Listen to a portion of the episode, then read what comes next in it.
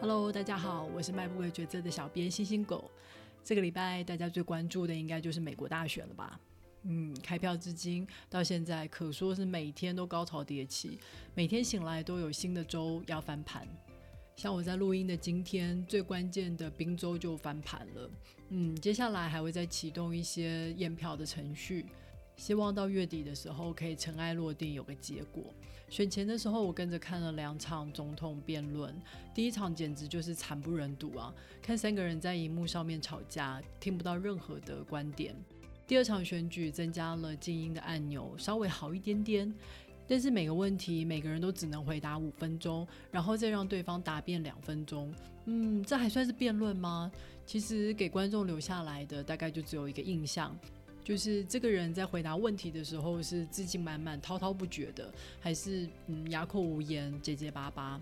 气势决定了一切，内容反倒是其次。最惨的是副总统辩论那一场，隔天的报纸讨论的不是他们的回答内容，而是关注停在彭斯头上的苍蝇。因为彭斯满头的白发，所以呢显得特别的明显，意外就成了亮点。川普是有史以来最爱使用社群媒体的总统。他在 CNN 六十分钟的访问里面说：“因为现在主流的媒体都很讨厌他，所以只有透过社群媒体，他才有机会让大众更认识他。他非常赞许这个科技的力量。现在大家应该都非常崇尚科技所带来的进步。不过，也有人对此提出了警告。今天我们要介绍这本书《娱乐至死》。”就是在讨论媒体传播的方式对人类文化所带来的影响。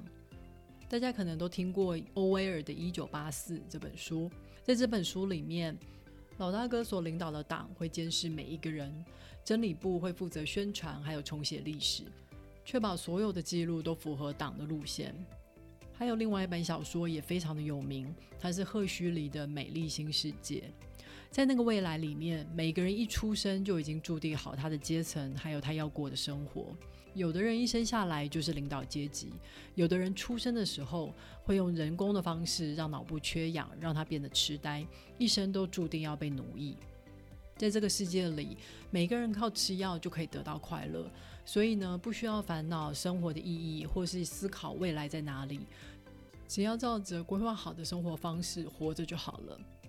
在欧威尔预言的世界里面，老大哥会禁掉很多不合规定的书，剥夺你知的权利；但是在赫胥黎的美丽新世界里面，则是没有人想要读书，每个人都耽溺于享乐，醉生梦死的过每一天。《娱乐至死》这本书写于一九八五年，是电视普及的年代。作者觉得啊，生活在民主社会的我们，可能躲过了欧威尔的预言，但我们可能正在陷入赫胥黎所描述的未来里。这本书出版的时候受到了很多的批评，觉得作者太过悲观了吧？电视是个多么好的发明啊，把资讯带到了每个家里面，只要打开电视，随意的切换频道就可以接收到各式各样的资讯。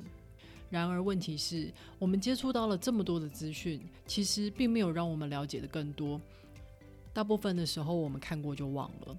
这个现象从电视时代进到网络时代的时候，变得更为的明显。资讯多到几乎都让人得了焦虑症了呢。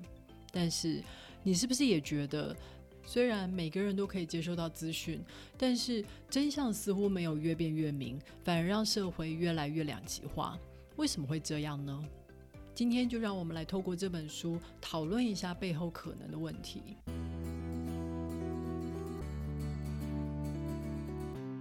当我们想要传达一个想法的时候，其实是会受到传达方式很大的影响。我们常常以为传达方式就只是一个媒介而已，上面所承载的内容应该不会影响才对。但是实际上并不是这样。嗯，就拿我们常用的社群媒体来讲，Facebook 的贴文是文字跟照片都会同时呈现，而在 Twitter 上面，文字则有一百四十字的长度限制。而在 Instagram 上面，则是完全以图片为主，所以即使我们今天讲的是同一件事情，对方能够接收到的重点跟讯息也会大大的不同。举例来讲，瑞典的气候女孩她在联合国发表演讲，在 Facebook 的贴文上面，你可能会同时看到照片、标题，还有部分的演讲内容。但是 Twitter 的文字有限，所以他可能只截取了 “How dare you” 的耸动标语，文字还要全部都大写来强调愤怒的情绪。而 Instagram 上面，你可能就只会看到一个女孩的照片，她带着生气的表情。你在手机上一瞥而过的时候，你可能根本就不知道这个女孩有做了一个演讲，演讲的内容是什么。所以，这就是作者所提出来的第一个问题：形式会限制内容，甚至改变内容。作者举了一个非常有趣的例子，是时钟。他说，自从我们发明了时钟以后，时间就变成了一个由机械来驱动的数字。我们不再依赖太阳，时钟告诉我们现在是早上六点，该起床喽，而不是太阳出来的时候代表早上。很多地区的夏天到了晚上九点以后才日落，但是即使天色还亮，时钟告诉我们现在是晚上九点，所以可以下班了。时钟改变了我们对时间的看法，而且还更进一步的改变了我们工作的时间还有工作的模式。同样的道理，在电报发明了以后，世界各地发生的事情越来越能够无时差的进入到了我们日常生活里面，所以才有所谓的每日新闻可看。但是在电视播放新闻的时候，每则新闻它播放的时间不到一分钟，而且前后的新闻毫无连贯。之后还会穿插毫不相关的广告，因为这样的播放方式，我们对新闻的理解越来越碎片化。新闻的价值不在于它对社会还有政策上面的影响，而是在于它的娱乐性，它是否新鲜，是否猎奇。这种传达方式就改变了我们对新闻的看法，新闻开始变得无关紧要，反正二十四小时过后又会有新的事件发生。这一种碎片化的资讯到了社群媒体上面变得更为的明显。上一则贴文可能是哎朋友去哪里玩的照片，结果下一则贴文就是转贴了某地发生的重大事故。我们划掉贴文的速度比关掉电视还要更快。电视还有四十五秒的注意力，网络的注意力可能不到五秒钟。所有的论述都会做成各种易于消化的懒人包，让你在五秒钟之内就可以立刻看到结论，而不是让使用者自己生成自己的意见。而且，社群媒体上面的推荐机制还会持续的喂养我们我们偏爱的内容。我们愉快的生活在同温层厚厚的泡泡里面，有时候根本忘了外面还有不同的世界、不同的意见，就很像赫胥黎的预言：我们沉溺于自己所爱的事物，而没有察觉到。这些想法可能不是我们自己判断得来的，而是被喂养的。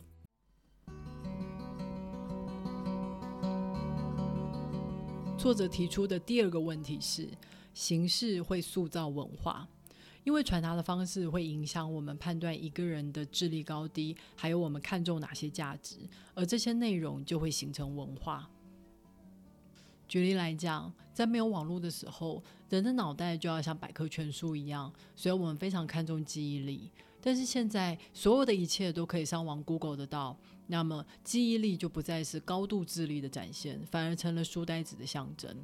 以前在印刷文字的时代，一个人的智力展现是在于他是否能够驾驭一些非常抽象的譬喻，还有他能不能够做出前后立论一致的论述。在历史上有一场辩论非常的有名，是林肯在与另外一位参议员辩论，一个人到底有没有蓄奴的自由，还是蓄奴会伤害了自由的价值？这场辩论长达了七个小时，但是林肯清楚的论述让他赢得了全国性的名声。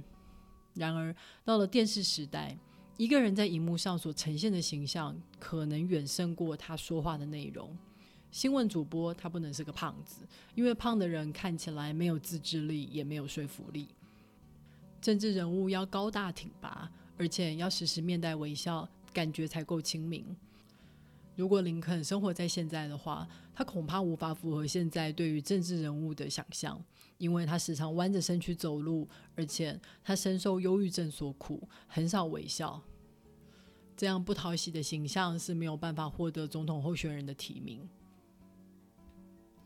到了网络时代，社群媒体进一步的让个人的私领域还有公领域的界限变得模糊。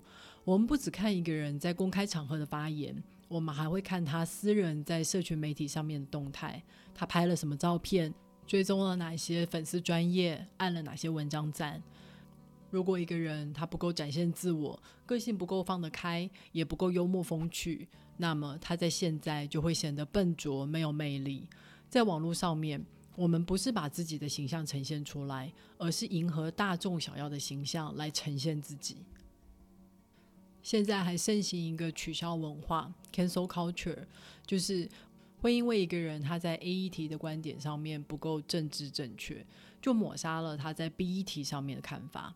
例如前一阵子《哈利波特》的作者 J.K. 罗琳，他一向大力的支持同性的议题，但是他自己对于跨性别是有所保留的。他觉得性别重要，而且真实存在。如果跨性别者仍然保留了他原本的生理特征，可能会伤害到真正的女性的权利，或是说跨性别者可能没有办法体会真正的女性特有的经验，例如说生理期或是怀孕。他的这番言论引来了大批的 LGBT 的社群抨击，甚至连带的抹杀了他以前对于同性议题支持的言论。很多人都出来呼吁要抵制他的作品。现在我们的社会可能不会有老大哥来禁止我们发言，但是网络上的正义魔人他就会带头攻击与自己立场不同的人，挑他的语病，挖他过去的行为，把他标记成非我族类。网络的匿名性让公审的风气变得更加的猖狂。很多人可能就是凭借着网络上的只字片语，就大肆的去批评对方。而网络的形态其实也没有给我们机会去了解前后的脉络为何，我们有的只是当下的情绪反应，结果举手可得的这些资讯反而成了我们拿来攻击人的武器，而不是帮助我们更贴近真实、互相了解。作者在这本书里面想要提醒我们的就是，我们很容易以为科技是中立的，但是。科技传播的方式，其实它会默默的改变内容，然后潜移默化的影响了我们的文化。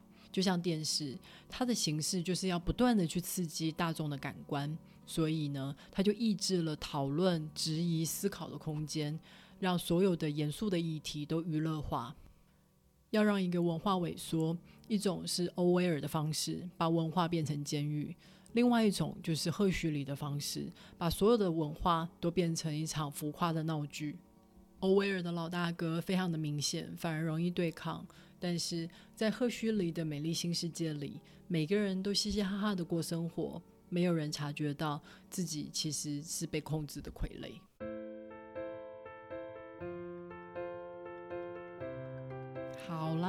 娱乐至死》这本书就讨论到这里了。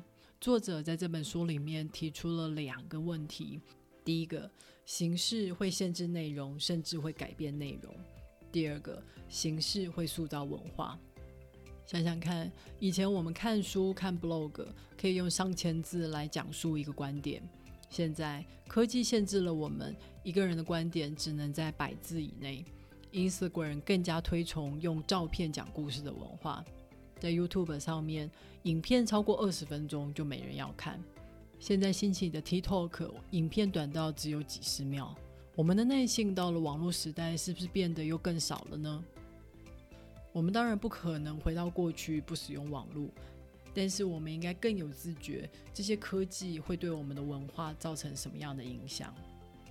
别忘了去 Apple Podcast、Spotify 或者是 First Story 上面订阅 My Book 决策。